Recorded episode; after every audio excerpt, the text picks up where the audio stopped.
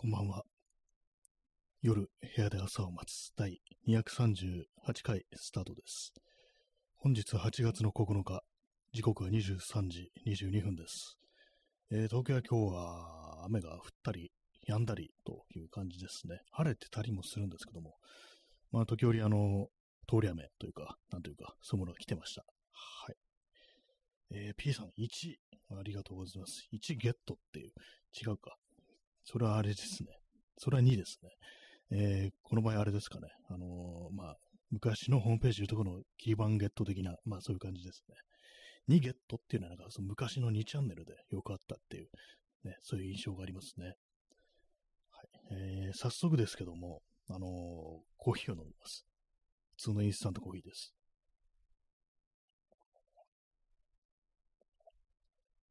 なんか意味深な感じで今言いましたけどもね。ちょっとしたあの言葉のニュアンス、あの抑揚で、え、何の話するんだ？みたいな感じになりますよね。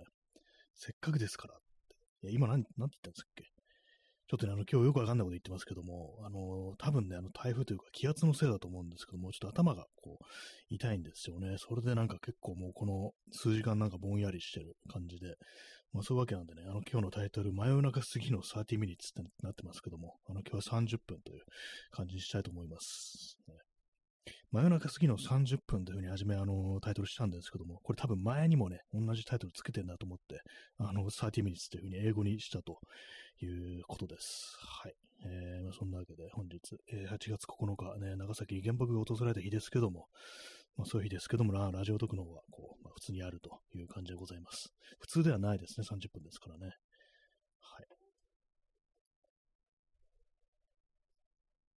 構あの、最近、あの、やろうやろうと思ってて、すぐ終わるのに手をつけてないことって、そういうのって結構あると思うんですけども、最近というか、あの、今週割とそういうことに手をつける感じで生きてますね。あのー、今日はあれをやりました。あのー、作業机。いつもこの放送の時に座ってる机じゃなくて、もう一つ、あの、木工とかね、なんかノコギリとか使うときに使う、ちょっと小さめの机があるんですけども、自分で作った。それのちょっと足の補強みたいのをね、今日、もう何年も前からあのやるやると思ったんですけど、手つけてなくって、まあ、それをやった、やりましたね。結構ね、あれですね、なんか、こう、ないものだなっていうね。あの、まあ、木な木でできてるんで、あの、ネジで、あのー、木ネジを使ってもうちょっと補強しようかと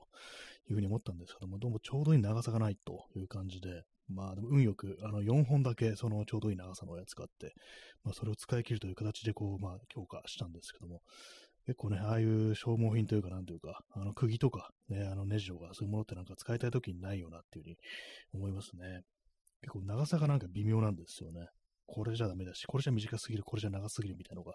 結構あったりして、ね。はい。なんか今日はすごく湿度がね、高いですね。ちょっとあのさっきこの放送始める前に、少しあの外歩いてきたんですけども、まあ、涼しいはね、最初は涼しいんですけども、歩いてるとどんどんどんどん汗が出てきて、っていうと、まあ、湿度が高いということなんで、まあ、なんかこの、ね、帰って、こう、部屋に帰ってきたら、もう汗がダラダラ出てきましたね。やっぱ止まると汗が出るっていう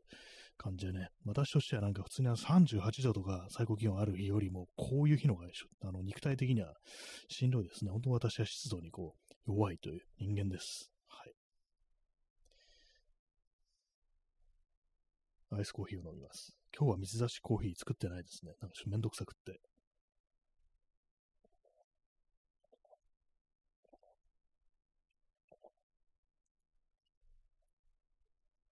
まあ、おそらく、まあ、その台風云々の気圧のせいかなと思うんですけどもね、まあ、私前はなんかその気圧でどうこうってなる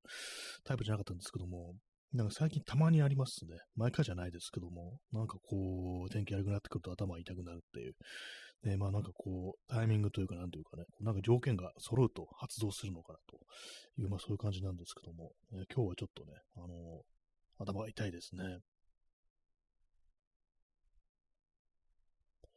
まあ、そんな8月9日ということでね、まあ夏真っ盛りのはずでね、あのはずなんですけども、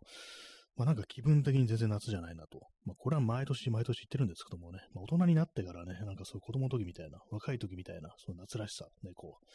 う、ね、それも味わえるかったらまあそうじゃないってのもまあ分かってるんですけども、にしてもなんかこうあまりにもこう、普段と変わらないっていうね、夏らしさみたいなもの感じてないなっていうね、この間、盆踊りの会場とか行ったにもかかわらず、全然夏って感じが全然こうしないんですけども、ね、何をこうすれば、こう、夏というものをこう実感できるのかというふうに思うんですけども、まあ、あれですかね、あのサンオイル的なものを、なんかこう、別に何もないのに体に塗りたくるっていうね、あれも結構ね、なんかあの匂い嗅ぐと、あ、海の匂いだな、みたいなね、なんかそういう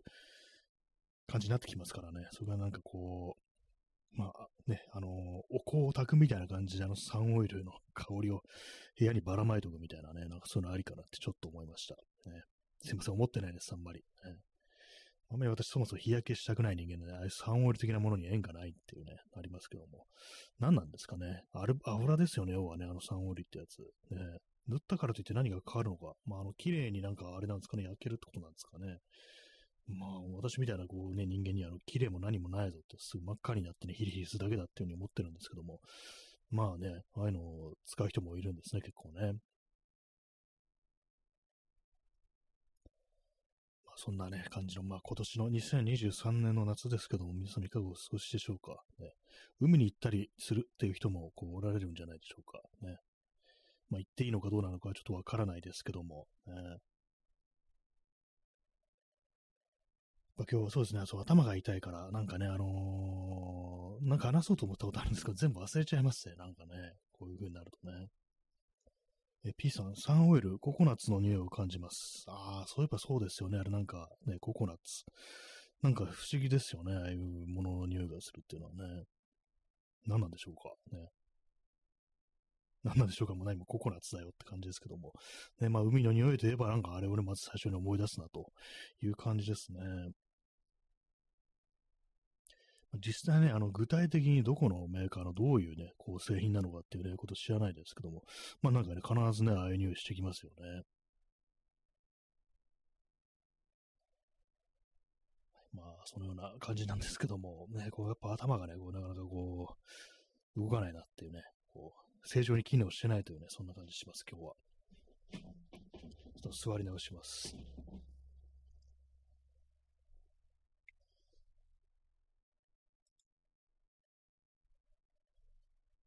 アイスコーヒーを飲みます。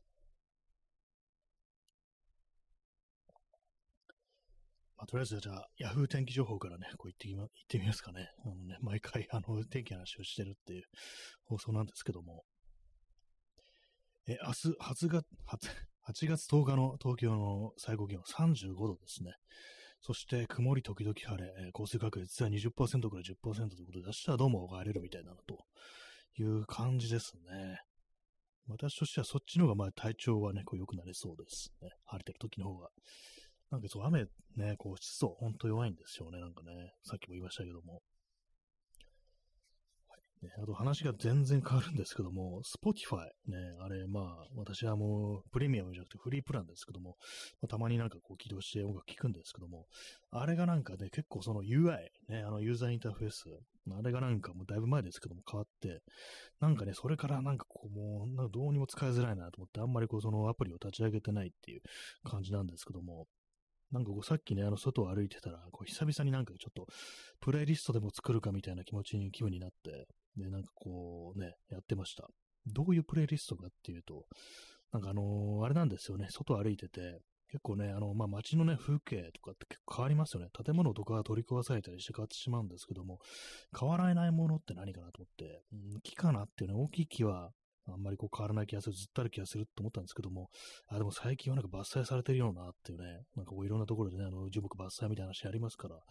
からまあ、そう、木もダメだなと思って、じゃあなんだろうと思ったら、地形とか川だなと思って、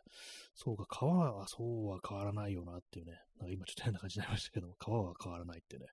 川はね、なんかいきなりなんかこう流れが変わったりすることって、まあほとんどないですよね。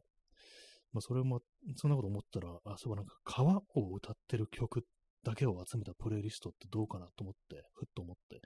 で、まあ帰ってきてなんか Spotify をね、こう立ち上げて、なんかこうやってたんですけども、意外にまあない、ないじゃないっていうか、本当に具体的ななんかその名前になんかこうね、言及してね、あのー、この川って感じで歌われてるのはそんなにないですね。はい。まあ、一番最初にね、こう出て、頭に思い浮かぶのはあれです。本当昔のね、あのー、オールディーズと言われるような曲ですけども、ムーンリバーっていうね、曲ありますよね。あれ、誰、誰の曲でもよくわからないですけど、有名ですけども。ね、あれはどこの川なのかな、と思いました。ね、調べてないです、特に。でもなんか多分具体的にね、なんかどっかこう、ね、言及されたと思ったんですけども、ね、ここ、あのそのムーニバーっていうのはこの川だよみたいなのをどっかで読んだことある気がするんですけども、まあそんな感じでね、あの、川を歌にした曲っていうものをなんか、ね、集めてプレイリストを作ろうっていうふうに今思ってる感じですね。まあ、具体的に名前が出てくるっていうね、感じになると、何ですかね。こういうのもなんかちょっといくつか思いついてたんですけど、ちょっと頭が痛いからなんか忘れちゃうんですよね。まあなんかこういろいろありますよのでね。日本だとね、なんか昔のフォークソングとかだとね、結構ありそうな、そういうイメージがこうありますね。はい。まあ忘れちゃったんでね、あの特にこれを掘り下げるということはないんですけども、まあそんな感じで、こう、いろいろ、なんかこう、そう、Spotify のプレイリストと結構作ってあって、まあそれを魚になんかちょっとね、あの、この、ポッドキャスト、このっていうか、ね、あの、最近全然やってないですけど、ポッドキャストなんかね、こう、更新しようかな、録音しようかなってこと思うんですけども、まあなんかこう全然ね、こうやってないですね。えー、P さん、えー、川のこちらと向こう側が、えー、川のこちらと向こうが赤と青で、厳然と価値観が分かれている土地に関して歌った歌。あこれはあれですね。あのー、野坂昭之の、ね、あの、黒の船歌ですかね。違いますね、これ。あれはなんか男と女の間にはって言ってるから違うだろうって感じですけども。何でしたっけこれ、イムジンガーですか？これは。なんか私のこう、あれ、ね、こう、勘で今言いますけども。ね、これあのー、あ、P さん、オランガタン。あ、なんか聞いたことあります、それは。ね。とか、東南アジアの方でしたっけ？内容でしたっけ？なんか、なんか聞いたことありますね、それ。まあ、イムジンガーも、ね、あれは、まあ、朝鮮半島の歌だったと思うんですけども、ね、まあ、割となんかそういう川とかって、まあ、その国境だとか、まあ、なんか境目っていうね、感じになってますから、境界になってますから、ね、まあ、あれですよね、あの、こう、まあ、政治的なね、こう、ニュアンスを、まあ、多分に含むというね、まあ、そういう歌が、まあ、増えてきますよね。増えてくるというか、また多いですよね。あ、P さん、NHK のみんなの歌。あ、あなんかそういうことちょっと思い出してきました。なんかあの、猿みたいのがこう出てくる、ね、あれでしたっけ？なんか私なんか結構、そうだ、なんかそう検索してなんか見た気がするんですよね、それね。今年か去年とかもそんくらいに、ね、確かそうですね。オランガタ。赤と青っていうね、なんかそう、ゴリラみたいななんかこうキャラクターが出てくる、なんかこう、ね、まあ、みんなの歌ですからアニメみたいなのがついてて、なんかそんな感じだったような気がしますね。全然、あの、内容とか東南アジアじゃないですね。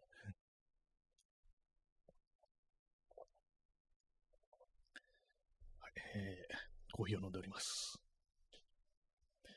まあなんかいろんなね、こう歌があるよねという感じですけども、えー、大体まあ政治的なものが多そうな、えー、あとはまあ本当なんかこう、あれですよね、まあそのムーンリバーとかもそうですけども、川をちょっとなんかね、あの自分の幼幼馴染みたいな、こう昔馴染みのね、そういうなんか親しいこう存在としての川っていうね、自然としての川っていう、まあそういうことを歌ってる歌もこう、多いですね。あと、まあ、それ川の歌ではないですけども、あの、サム・クックの、えー、A Change is Gonna Come っていう曲も、あれも最初の歌い出しがね、I was born by the river っていうね、まあ、川のそばで生まれたっていうね、川のそばの小さなテントで俺は生まれたっていうね、そういう感じの曲でしたけども、歌い出しでしたけどもね、なんかこう、南部のね、なんかアメリカ南部の、ね、どっかの川なんでしょう。ミシシッピとかそういうところですかね。えー、ヨシリンさん、えー、昨日話したクリストファー・ノーランのオッペンハイマー、えー、アカデミー主要部門のノミネートされて取りそうなので、多分日本でいつかやると町山さんが言ってた、言ってました。あ、そうなんですね。なんか、そうですね、あまりアカデミー主要部門にノミネートされて、まあ、取ったりしたらね、なんか日本でやらないのかいって感じになりますよね。ねえまあでもなんかもしかしたら配信するみたいな、なんかね、こう配信でだけこうやるみたいなことももしかしたらこうやったりするのかと思うんですけども、ね、まあ映画館でやらないっていうね、こう、ね、そうですね。赤網取ればね、まあ、さすがにやりそうですね。そうなるとね。まあ、なんかいつか日本でやる。なんかね、こう結構待たされそうな感じっていうね。どうなるんですかね。えー、P さん、えー、ブリッジオーバートラブルドボーター。あ、そうですね。明日にかける橋という、これサイモンガファンクで有名な曲ですね。あ、これちょっと覚えておきます。あとあの、リストに入れておきます。そうですね。これも有名な曲ですね。明日にかける橋っていうね。これ非常にまあ美しいこう歌でありますけども、ね。私が好きなのは結構ね、あの、エルビス・プレスリーがカバーしたバージョンがね、好きですね。オリジナルよりなんかそっちの方が私にとってこう馴染みが深いという、そういう感じなんですけども、ね。まあ、結構いろんな人がこうカバーしてますよね。あとあれですか、有名な曲で、あの、ブルース・スプリングスティンの The River っていうね、これはそのままね、変わって曲ですけども、あと他にもね、同じブルース・スプリングスティーンで、あの、 Meeting Across the River っていう曲もありましたね。なかなか光栄ですけども。まあ、あの、あれですよね、あの、ブルース・スプリングスティーンは、あの、出身がニュージャージーでね、なんかこう、まあ、ニュージャージー住んで長いっていうことで、あの、ニューヨークとの間に、まあ、確かね、あの、川があったというね、こう、川があるって感じなんで、まあ、そうなると結構その、まあ、自分の住んでるね、地元と都会というものを分ける川というね、感じで結構象徴的になんかこうね、その、ブルース本人の中ではなんかそういうのがあるのかもしれないですね。一回ニューヨークにこうね、住んでみたけど全然肌が荒くて、やっぱりニュージャージーに戻ってきたみたいなことをなんか私あの自伝でね、ブルース・スプリングスティンの自伝で読んだことがありますね。まあ、どのぐらいの距離感なのかね、こうマンハッタンとかニューヨークとかね、わからないですけども。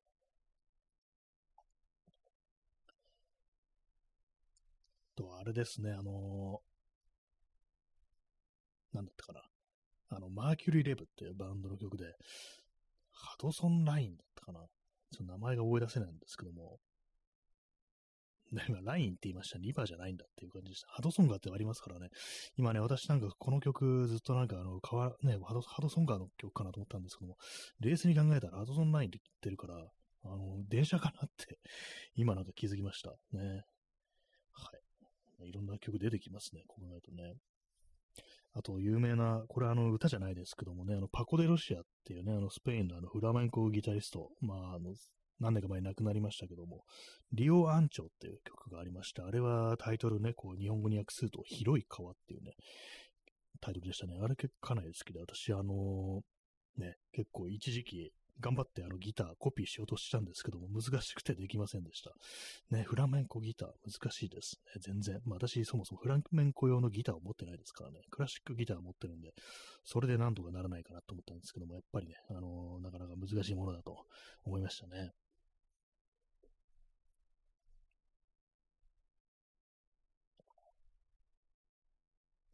まあ、大体のね、あれですよね、こう、地域、場所、国に川というものはこうありますけども、全く川がないところってあるんですかね、国ってね。なんかそう水がないところに多分文明が発展しなさそうなんで、多分どこにもね、なんか川というものはあるのかなとも思うんですけども、ね、水全くなかったらね、こう、砂漠ですからね。まあ砂漠もでも川で行きますからね、雨降るとね。まあただ、あの、吸い込まれてね、消えちゃったりするみたいですけども。ね、まあ、そのような感じ、の、川というね、そうです。あの、まあ、変わらないもの、ね、川だなって思いました。まあ、都会とかね、そういうところにおいてもね、どんどんどんどん開発されていっても、川ってものはそうはなくならないよなと思いましたね。まあ、あとは山っても、山もそうなんですけども、まあ、あれはなんかね、あの都市部とか、平野にはこうあんまりないですからね、まあ、そういうなるとどこにでもあるようなものっていうのは、水場、水辺、ね、あの川、ね、そうですよね。池とかだったら埋められちゃいますけども、ね、そうなんですね。池って埋められるときあるんですよね。昔、あの、西新宿にあった、あの、十二層池っていうね、のがあって、これいつぐらいに埋められたのかちょっと私がまあパッと出てこないんですけども、まあ結構ね、あの、大きな池があって、かつてはこう、そこに賑わってたというらしいんです、ことらしいんですよね。こう、その池のほとりになんかいろんなお店とか出たりして、それがだんだんだんだんとなんかこう、埋めてられてちっちゃくなっていって、まあ最終的になくなったとで、まあ、地名には、まあ、未だに十二層っていうね、残ってたりして、まあ、十二層通りなんていうね、通りの名前こうついてたりするんですけども、ねまあ、あんなところに池があったんだとね、こう考えてみて、不思議な感じしますね。この間ちょっとたまたまなんかその近く通りがかったんでね、なんか、そういえば、これ昔川が、川じゃないや、池があったんだよなっていうね、ふうなあれあるんですけども、まあな、消えた池って結構ありますよね。あと、まあ、残ってるは残ってるけど、全然人の目に留まらなくなってしまった池としては、あの、麻布のガマ池っていうね、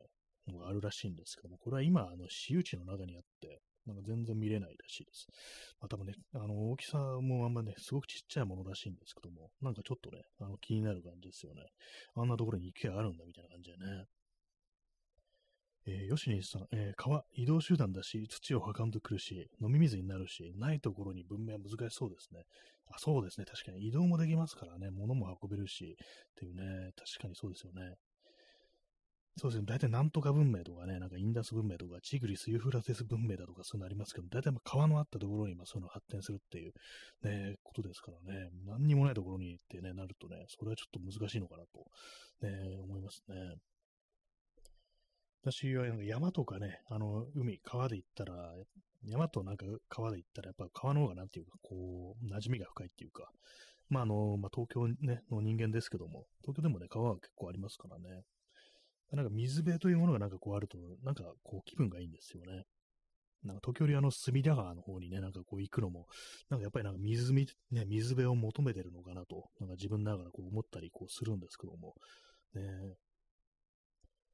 えー、P さん、えー、東欧に幻の古代文明という学説。これもしかしてあれですか？あの、その間違ってたらすいません。あの、マスター・キートンに出てくるあれですかね。なん主人公のキートンがね、東欧になんか古代文明があったというね、こう、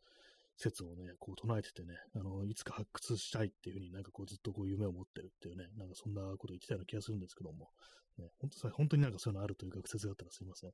でなんかマスター・キートンにね、なんかそういうのがあったような、ね、記憶があります。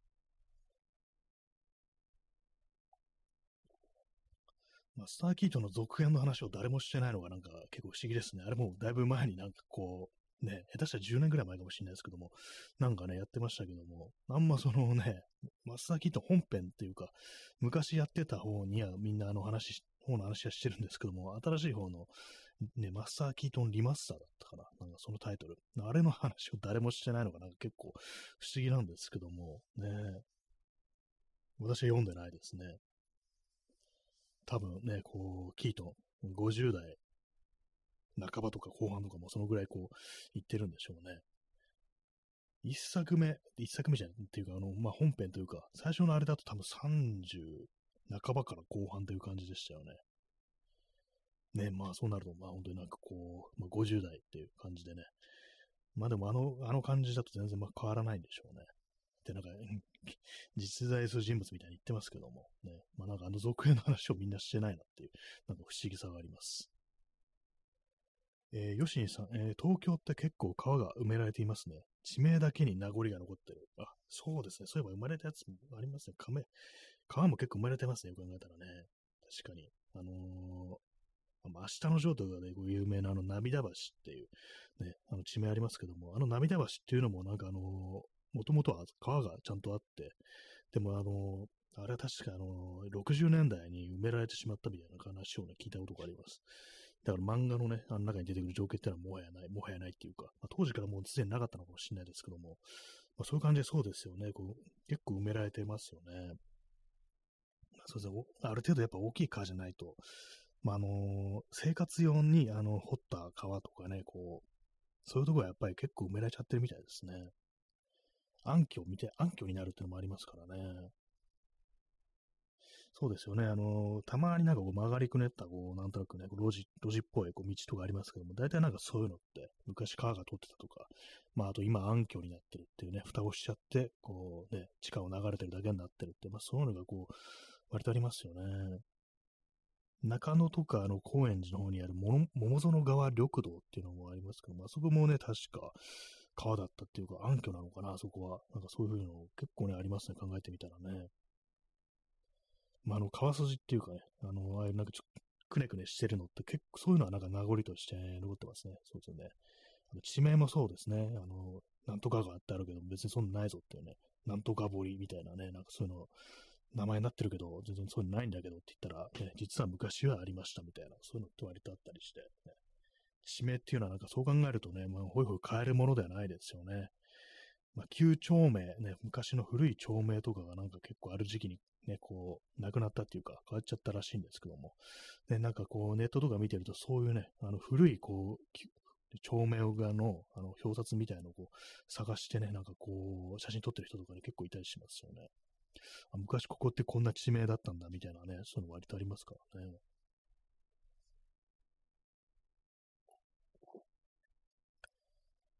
はいね、寝る前にコーヒーを飲んでいいのかって感じもしますけども。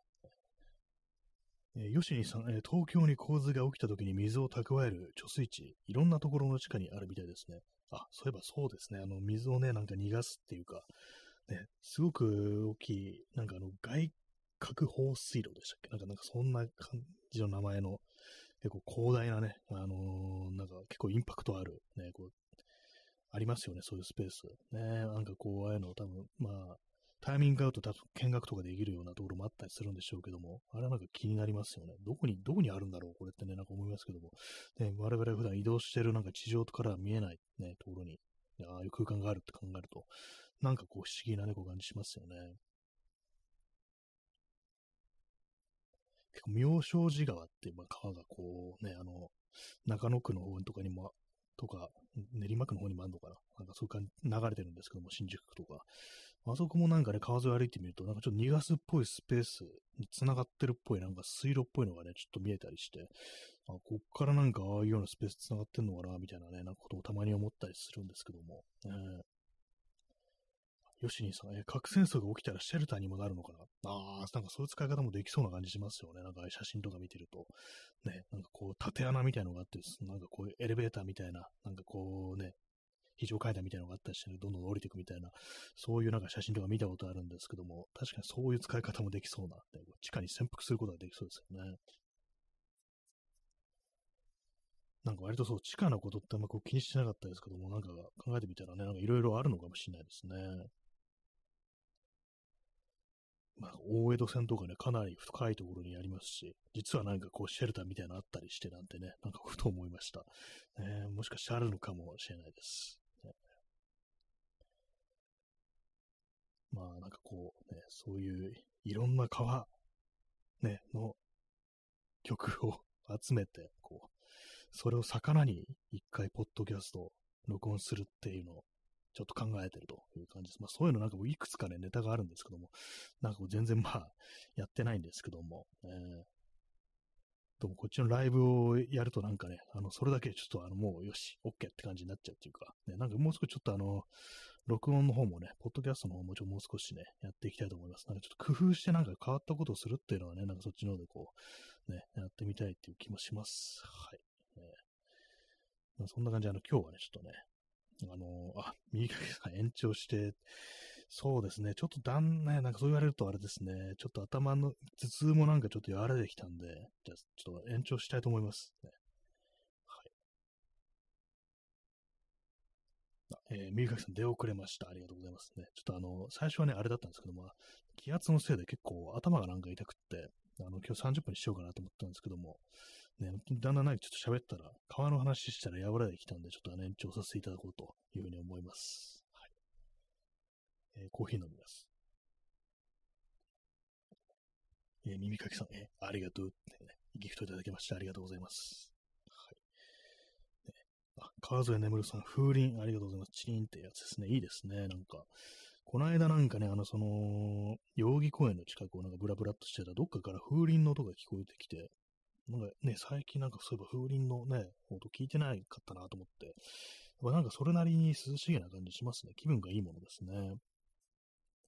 なんかね、こう、昔はなんかいろんなところでこう、風鈴がこうなってたような、こう、気がするんですけども、やっぱなんかああいうのってうるさいっていう人もいるんですかね？なんかいつの頃からこう見なくなったような、聞かなくなったようなこう気がしますね。もう今度あれかな、あの、風鈴ね、風鈴屋さんをやろうかなと思いました。あの、肩にね、あの、竹沢みたいなのを背負って、そこに風鈴ぶら下げてね、あの、売り歩くっていうね、江戸時代じゃんって感じですけどもね。はい。えー、ヨシンさん、えー、頭痛は起きないけど、1ヶ月ぐらい前、明らかに気圧が低いのを感じたことありました。ああ、そういうことは、頭痛じゃなくてもなんかそういうなんか、人間の体がそういうものに反応するってことあるんですね。私はなんか結構その手の感じ、鈍感なところがあったりして、それでまああのー、ね、頭痛いってことはあんまなかったんですけども、なんかここ、ね、最近はなんかね、こう1年ぐらいなんかたまになんかありますね。今日はなんか珍しくそういうね、感じですね。えー、右書きさん、えー、銀座の路上だと今でも風鈴屋が歩いてます。あ、そうなんですね。風鈴屋があそこいるんですね。えー、なんかあの、歩行者天国の時とかになんか売ってるんでしょうか。ねなんか銀座みたいなところだと、やっぱあの、外国から来た人をお客さんとして当て込んでるのかなちょっと思ったんですけども、ね、ま、未だに風鈴屋っていう商売があるのかっていうね。いや私もちょっとあの、今度金、金魚売ろうかなっていうね、今思いました。あの、桶ね、肩にあの、竹竿をね、こう、ね、担いで、そこの両端に、あの、桶が吊るしちゃって、そこに金魚がね、入ってるっていうね、これも、あの、江戸時代っていうか、なんかそれこそ葛飾北斎のね、こう、絵で見たと思うんですけど、浮世絵で見たぐらいのレベルなんですけども、なんかね、あの、肩になんかぶら下げて物を売り歩くってスタイル、ね、江戸時代だなと思いますね。右かきさん、初めて見たとき、白チュームみたいで驚きました。そうですよね。風鈴屋さんがなんかいると思わないですよね。もうね、なんかこう、自分死んだのかなみたいな感じで、あの世なのかなここみたいなね、ことをタイムスリップしてるのかなみたいなこと思っちゃいますよね。なんかまあ、でもね、なんかこう、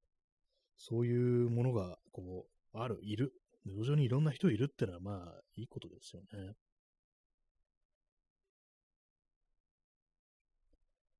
えー、ヨシンさん、えー、東京ミッドナイトで夏に風鈴飾るのをやってました。まあ、東京ミッドナイトってのは、これは、これ何なんですかねなんか、テレビ番組とかですかね夏に風鈴飾るっていうね。風がね、こう吹くと、まあ、そのチリンと音がするという感じなんですけども、東京ミッドナイトちょっと検索してみますね。あ、東京ミッドタウン、あ、なるほど、なるほど。六本木のね、あそこですね。あの、ああ、な、あ、そあの辺でなんかそういうなんかイベントとかそうですね、やりそうですよね。東京ミッドタウン。ね、夏に風鈴飾る。ね。いいですね。風でなんか動くっていいですよね。風車とかね、風車、ああいうものもこういい、いいなと思いますね。風車も見ないですね。そういえばね、なんか、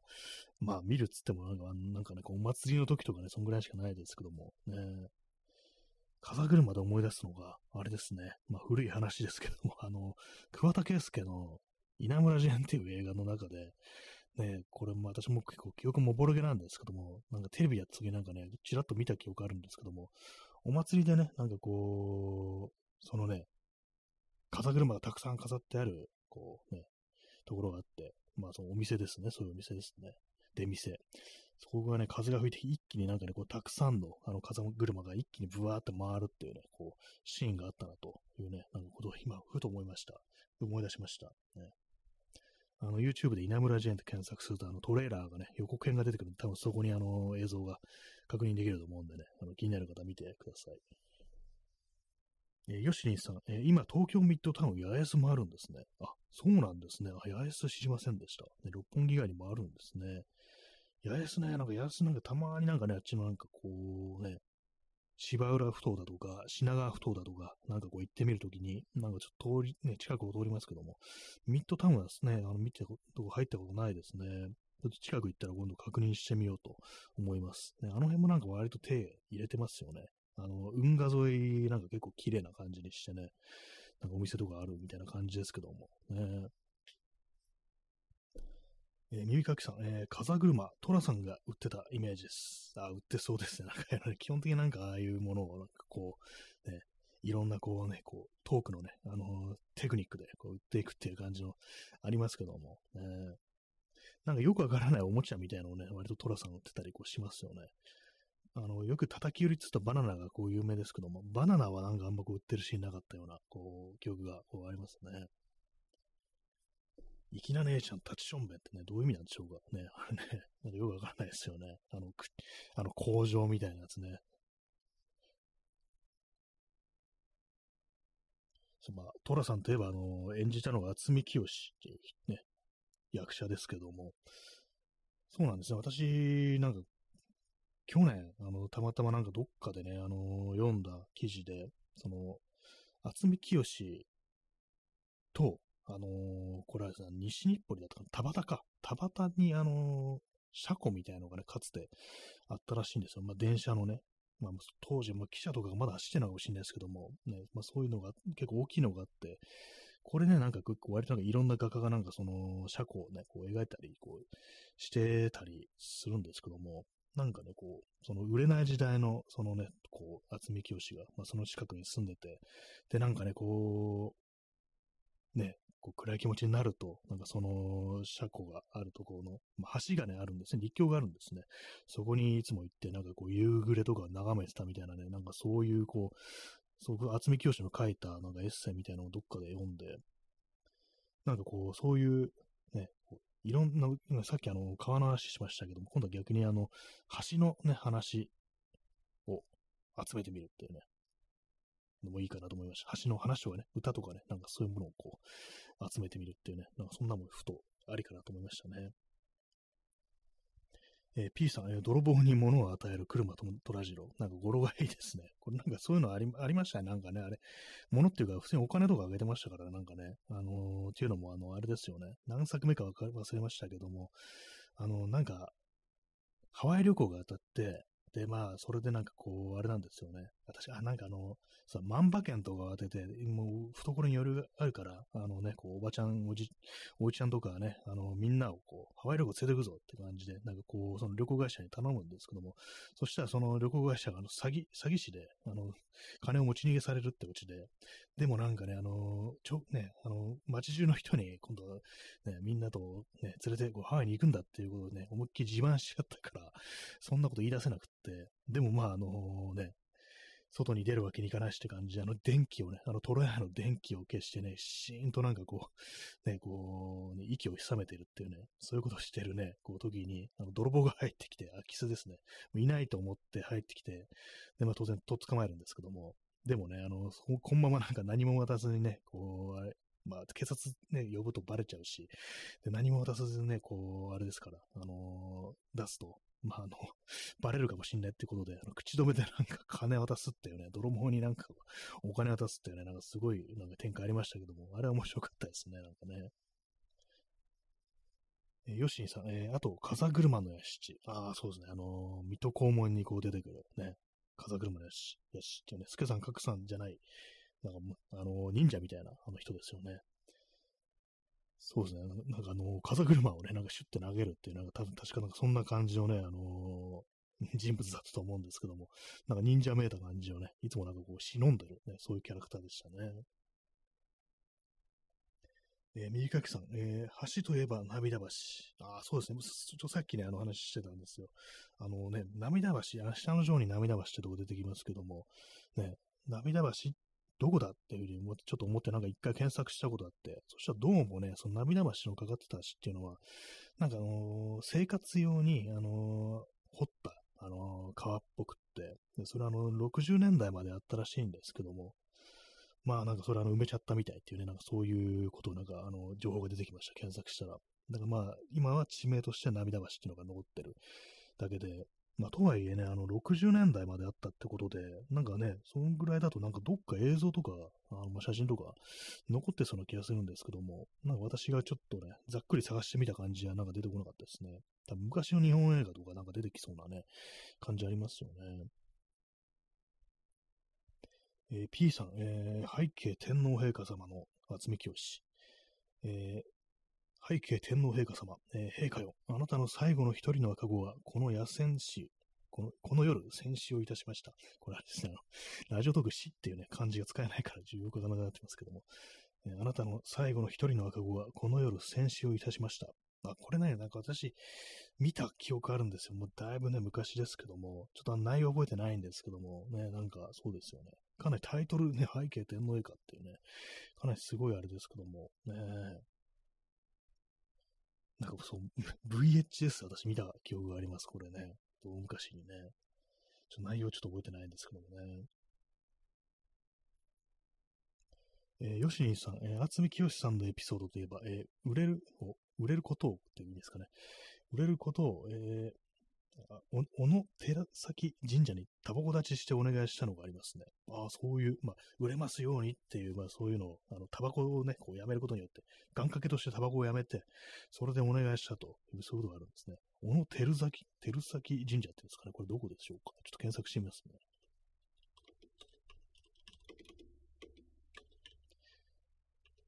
小野手、小野鉄工所ってのが出てきますね。サジェストで。えー、小野照崎神社は、えー、東京の下町、えー、にあるらしいですね。下屋2丁目にあるという、そういうところらしいですね。あ、菅原道真が祀られているということらしいです。東京都台東区下屋。ね、これは場所で、なんだ、どこら辺なんですかね。根岸のそばですね、これはね。上野公園の北東ぐらいにあるという感じでね、まあ、なんとなくちょっとつかめてきました。ね。そうなんですね。ここにそういう神社があったってことを私初めてこう知りましたけども、ね。確かにそうですね。田畑とかあたりに住んでれば、こっちの方に来るのもかなり近いですからね。そういうことがあったんですね。タバコ立ちして。まあ、あれですよね。渥美清ってあの、確かの結核とかやってますよね。あの、病気。それ確か片方肺がこうなかったっていうね、確か若い20代のね、時にそういうふうな病気あって、それでまあ結構体力的にまあ結構不安があるみたいな、なんかそんなこと言ったような気がするんですけども、そういうのもね、あって、もうタバコもやめてみたいなね、感じだったんですかね。意外になんかその、男は辛いよとか私ね、確か全部見たんですけども、ね、意外にそう、渥美清という人についてはこうあんまりこう知らない感じですね。なんかトラさんというキャラクターが結構まあ、前に出てる感じなんでね、あの、渥美清という俳優としてはなんかあんまりこう知らなくて、他はなんかあの、ね、八つ墓村とか、あと、あれですよね、幸せの消えるハンカチ、ね、高倉健とか出てくる映画ですけども、ね、その感じですよね。他なんかね、あんまこう、パッと出てくる感じではなく、ね、それこそ背景天皇陛下、ね、なんかそのぐらいかなって感じですね。コーヒーを飲み干します。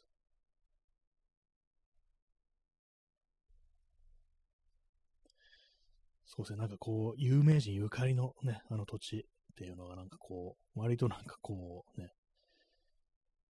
面白いですね。さっき橋の話をしましたけども、田畑の立教の話をしましたけども、同じく話はね、こう橋ネタとして、私結構そういうのがメモってあのストックしてあるんですけども、あの、これ渋谷のですね、渋谷のこれどこの辺だったかな？ちょっと地図を見て確認しますけども、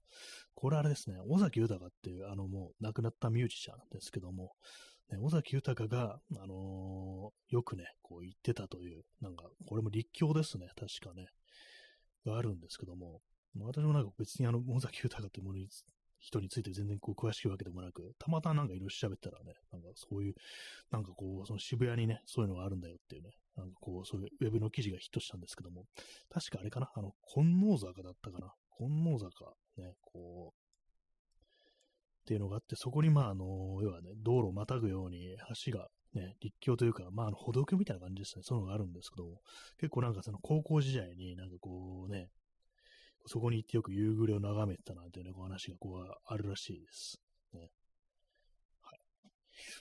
金王坂、ね、金王神社とかありますけども、いつも金玉神社って私、あの頭の中で読んでますね。はい。ね。金王坂、金玉坂ってね、こう、言わず、祝いでかって感じですよね。言わざるを得ないみたいな感じになりますね。はい。ね、渋谷といえば、ね、ゴールデンボールという、ね、感じですね。えー、P さん、えー、電脳。これは、これは何ですかね？電脳というなんか、文字。電脳といえば私はあれですよね。あの、どうしてもあの、広角機動隊を思い出してしまいます。で、広角機動隊っていうとあれを思い出しますね。あの、ね、あの、ゴーストハック。ね、あの電脳をね、こう、ハッキングされて、ね、もう架空のね、自分のね、あの、思い込みなんですけども、思わされてるんですけども、あの、自分に妻子がいるっていう風にね、思わされてた、あのね、人、ね、いましたね。かわいそうですね、あれね。その偽の記憶をね、あの消すこともできないっていうね、風なことをね、あの、言われててね、非常にかわいそうでしたね、あれね。ね P さん、電脳広い人、ね、なんかもうちょっと、ね、あのー、よくわからなくなってきてますけども、ね。はい。ね、時刻は、えー、0時6分で、8月の10日になりましたね。8月がもう3分の1過ぎたということになりますね。なんかこう、毎、なんか毎月なんかね、こう、10日にそういうこと言ってる気がします。3分の1過ぎましたっていうね、ことを言ってるような気がするんですけども。でも15日あたりに半分過ぎましたとか言ってない気がします。ね、はい。今、今、バカだから今またね、あれですね、あのー時刻を読み上げそうになりました。もう脳がちょっとね、やられちょるけんという感じでね、あの、ま、坂本龍馬の最後のセリフじゃないですけども、わしはもうダメじゃっていうね、脳がやられちょるけんっていうね、なんかそんなこと言って亡くなったらしいですけども、そんな感じになってますね。えー、P さん、えー、自分は電脳の赤子であるという偽の社会的存在としての自身の規定っていう、ちょっとあの拾うのがかなり難しい感じなんですけども、電脳の赤子である。天皇電脳、あ、今やっとわかりました。天皇と電脳をかけてるんですね。それでまあ、天皇の赤子である。まあ、昔はね、あの、まあ、天皇が、あの、一番偉いということで、神のような存在だったから、まあ、この国の人間はみんな天皇のね、子供なんだという、まあ、そういうふうに言われたらしいですけども、まあ、こう、電脳の赤子であるという、偽の社会的存在としての自身の規定っていう、ね、もう難しくてちょっとよくわからないですけれども、ね。まあ別に私の親は天皇じゃないっていうね、本当なんか当たり前のことですよね、本当にね。で昔の人はね、こうね、そんな風にね、我々は皆天皇の子であるっていうふうに思ってた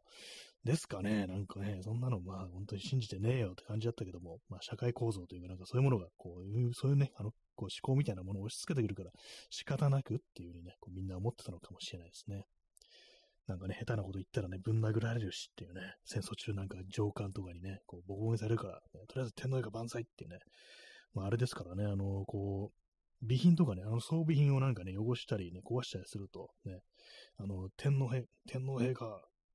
もし、天皇陛下様どうも申し訳ございませんみたいなね、こう、謝されてたっていうね、謝さ、謝ることをなんか強制させられたっていう話をなんかこう、これも多分話の源だと思うんですけどもね、なんかそういう描写がありましたね。お前、お前らよりもね、なんかこのね、天皇陛下から、天皇陛下からこう預かっておる、この三八式歩兵種の方が上の存在なんだぞ、みたいなね、なんかそんなこと言ってるセリフがあったような、こう記憶がありますね。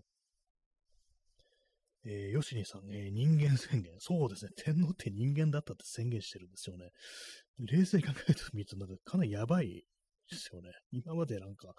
神だったんですかみたいなね。すいません、あの、蓋を向けてみたら私人間でした、みたいなね。なんかこう、すごいね、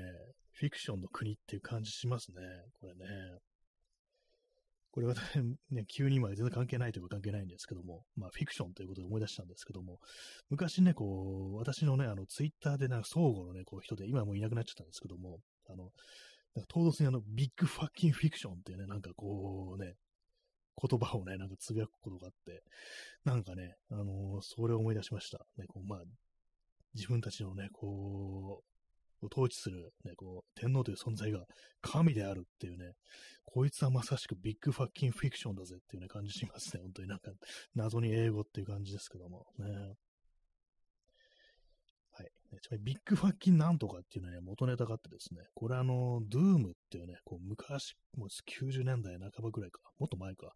にあるね、あの、シューティングゲームですね。3D の、疑似 3D のシューティングゲームがあるんですけども、そこの中に出てくるね、武器で、最強の武器が、あの、 Big Fucking Gun っていうね、なんかバカみたいなね、冗談みたいな名前の、ね、武器があるんですけども、そこから来てるのだと思います。 Big Fucking Fiction。ね、なんとなくこう、すごくね、あの、そのツイッターのね、相互だった方、ね、こう非常になんか面白いそういうね、こう、言葉をね、繰り出す人でね、 Big Fucking Fiction。もうあれからもう、10年ぐらい経ってんじゃないかと思いますね。なんかもう、未だになんかね、ふとしたタイミングで、 Big Fucking Fiction って言葉をね、なんか思い出すという感じです。まさしく天皇の存在って Big Fucking Fiction だな、というふうにね、思いますね。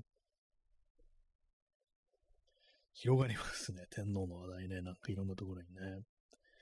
まあでも実はね、こう人間らしいんですよ。つまり、あの、血が出るということで、ね、あの、この放送でよく、ね、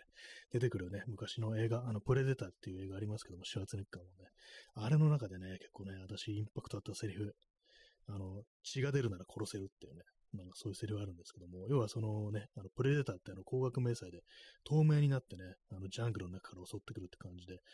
あれなんですよね、こう、最初はなんだあれはってね、なんかこう、怪物というかなんかこう、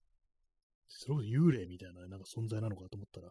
どうもね、あのー、打ちまくってみたら、あのー、葉っぱにね、あの血らしきものがついてるっていうね、まあ、蛍光のグリーンなんですけども、プレーターの血は。それを見てね、あのー、シュワツネカーが、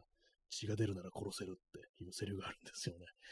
まあなんかこう、つまり人間宣言イコール血が出るなら殺せるってことですからね。こう何言ってるかわからないし、かなり物騒なこと言ってますけども、ね。人間は血が出るっていうね、感じですね。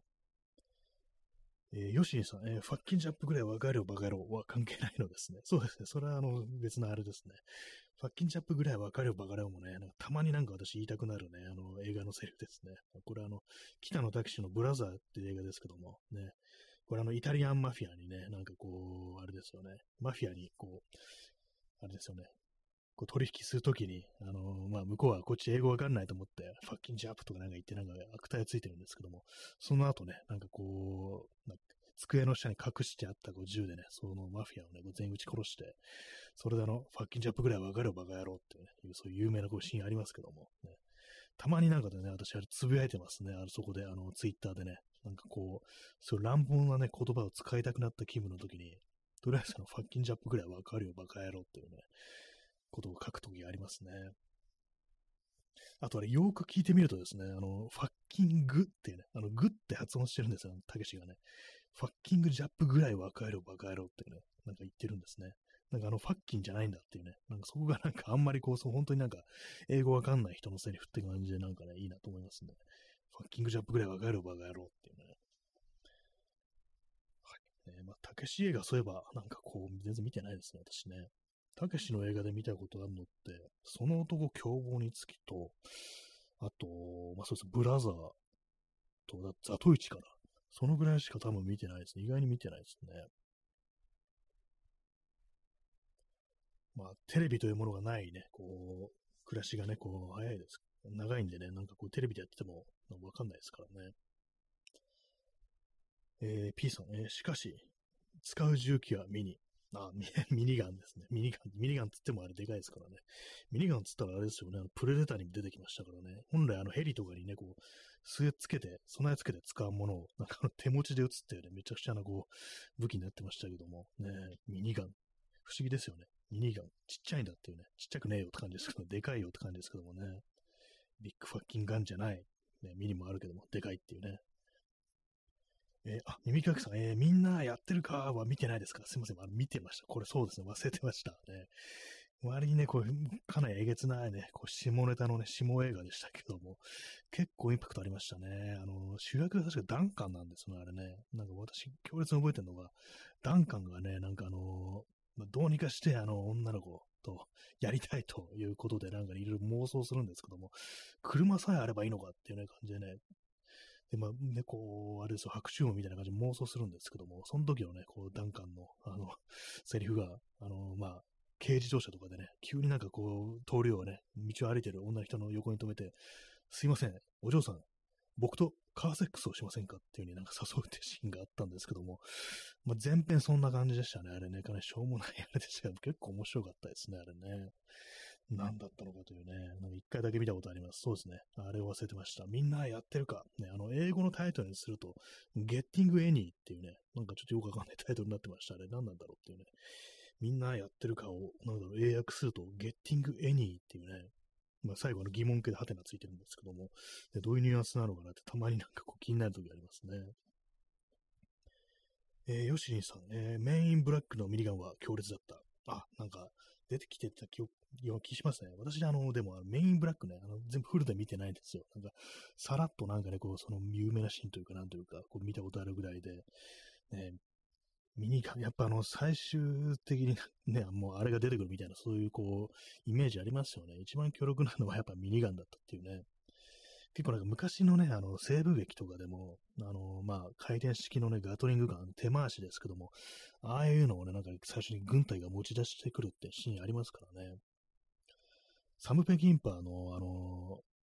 ワイルドパンチでしたっけ？あの西部劇のね、非常になんかすごい銃撃戦であの有名なこう映画ありますけども、あれもなんか非常になんかそのガトリングガンのね、こう、ものすごい強力なね、あの描写として、こう、非常になんかインパクトありましたね。えー、P さん、肌はグリーンっていうね、これあれですよね。あの、フォールアウトというね、あのー、核戦争後のアメリカを舞台にした RPG があるんですけども、その中に出てくるね、あの、スーパーミュータントというね、肌がグリーンのなんか巨人がいるんですけども、ね、非常に凶暴な、元は人間だったんですけども、あの、ウイルスを投与されたことによって、そういうね、理性を失う代わりに、非常になんかね、こう、眼眼強な肉体を手に入れて、放射能をね、ものともしないというね、そんな非常に恐ろしい存在で人とか食ってたりするんですけども、それがね、よく武器として持ってんのが、こうミニガン、ね、ミニガンを手持ちで持つっていうね、大男、ね、巨人みたいな感じですから、そういうのが出てきましたね。えー、P さん、えー、実録フライデー編集部襲撃。ああ、そう、たけしといえばそれありましたね。暴力事件ね。なんかね、あったらしいですね。みんなでね、なんかこう、たけし軍団で乗り込むというね、なんか非常にこう、まあ、うん、一種の暴力集団だったなっていうのはあれ感じしますけども、ね。え、右かきさん、えあの映画だけ海外の映画祭で招待されないと、たけしが話しました。笑いって。あ、そうなんですまあ、そっか、あれね。そうですよね。他のなんかたけし映画のその落差がものすごいですよ、あれね。あれだけなんかすごい、こうね。あとなんかノリがなんか結構昔のなんか昭和のコメディみたいなね、感じでしたよね。結構レトロな感じのなんかこうね、作りだったようなこう気がするんですけども、まあ、映画祭の感じでは多分ないですよね。あんなも撮ってるんだってね、あのなんかね、海外のなんか北の映画ファンとか見たらちょっとあのびっくりするかもしれないですね、あれね。えー、P さん、えー、フォールアウトシリーズに皇室がっていうね、これあのアメリカが舞台である以上なかなか難しいかもしれないですけども、ね、あんまその手の、そういう存在はこう出てこなかったですけども、でもなんか昔ね、なんかアメリカに自分は皇帝であるっていう名乗ってるなんか、まあ一般の人なんですけども、ちょっと変な人がなんかいたっていうね、なんかこう、なんか話を聞いたことありますね。そういうね、一方的に名乗ってるっていうね。何だったんでしょうか。ま、その感じですかね。あのー、ね、民間の皇室。何言ってるかわかんないですけども、その民間の皇室というのももしかしたらあり得るかもしれないですね。えー、ヨシリンさん、えー、たまにこの武器を手持ちで撃つのは異常、すごいという動画を見ますね。あありますね。こう、アメリカの YouTube のチャンネル動画でなんか、ひたすらいのね、武器をね、撃ってるってやつで、これ手持ちでいけんのみたいなのありますよね。あと、まあ、これ片手でいけんのみたいなのとか、結構あったりしてね。ありますよね。なんかね、ちょっとびっくりしますね、あれね、本当に。対戦車ライフルとかをなんかね、こう、立って撃つみたいなね、伏せ、伏せたりしないんだみたいなね、あともなんかそう、切り詰めたね、あの、すごい反動の強そうなショットガンをなんか片手でなんかね、ピストルみたいに撃つみたいなね、あとまあ両手持ちとかね、こんなのできんだ、よく手首がどうかなんないなみたいなこと思ったりするんですけども、結構ね、めちゃくちゃななんかあの、ありますよね、その手の動画ね。ほんと週によっては結構本当なんか、とんでもないもんが手に入るんだなっていうね、思い思いますね、本当にね。え、P さん、サウスパークに広い人、あ、なんかありましたね、なんかそういうのね。天 天皇出てくる。ヒロヒトっていう名前の中出てくるっていう話聞いたことありますね。私もサウスパークは確か映画しか見たことないんですけども、あの、フセインが出てくるやつ、あれだけ見たことがあって、ヒロヒトは多分それじゃなかったと思うんですけども、ね、ヒロヒトはテレビ版ですかね。テレビ、テレビですかね。なんかね、あれもだいぶね、こういろんなとこ突っ込んでる感じでしたけども、ね。